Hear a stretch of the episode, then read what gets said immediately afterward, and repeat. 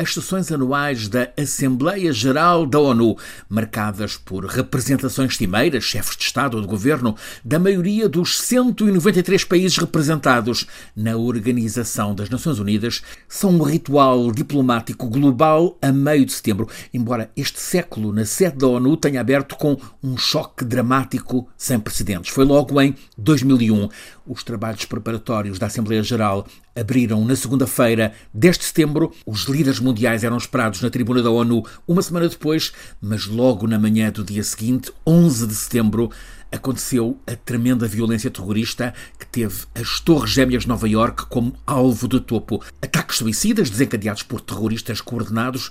Aquele 11 de setembro ficou um outro dia da infâmia, 2.996 mortos. O mundo mudou, começou uma guerra interminável em resposta àquele ataque terrorista. Esta emergência em Nova Iorque obrigou a adiar por dois meses os discursos dos líderes na Assembleia Geral da ONU.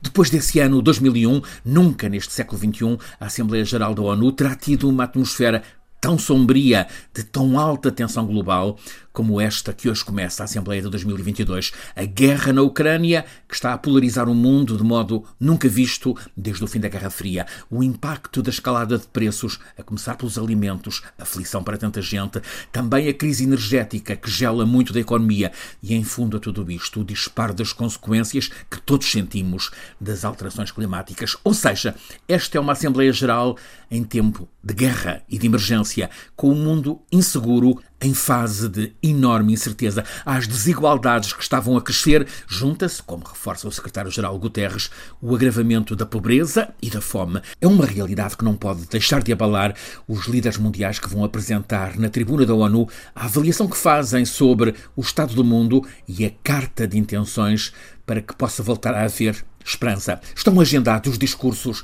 de 157 chefes de Estado ou de governo, alguns também de ministros.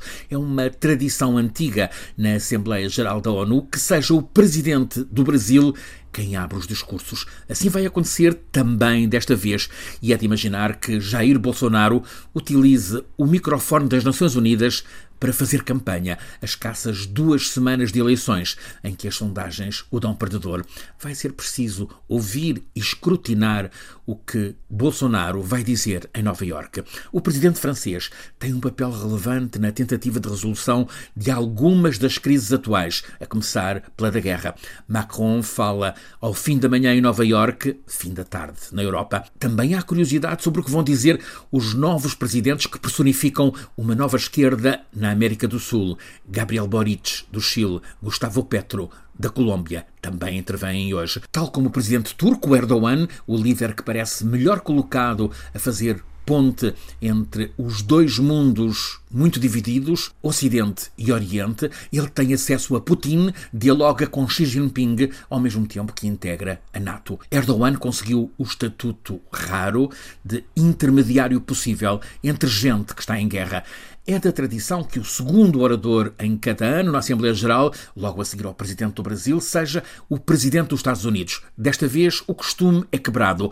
Biden chega tarde e só amanhã apresenta a visão que tem sobre o estado do mundo. O atraso deve-se à presença em Londres nas sumptuosas cerimónias fúnebres da Rainha. O funeral foi um acontecimento ultrassolene, formalmente apolítico, mas não deixa de ser uma excepcional ocasião para encontros com alta acutilância geopolítica. Um funeral como este de Isabel II configura uma cimeira mundial com muita oportunidade para trabalho diplomático, discreto, até mesmo secreto. É sabido que há funerais recentes que desbloquearam impasses. Em 2013, no adeus ao herói sul-africano Nelson Mandela, aconteceu algo que as circunstâncias diplomáticas ainda não tinham permitido. O presidente Obama dos Estados Unidos teve um encontro, ainda que breve, com o então líder cubano Raul Castro monstro Teve como consequência algum avanço na abertura entre os dois países. Antes, em 99, o funeral do rei Hussein da Jordânia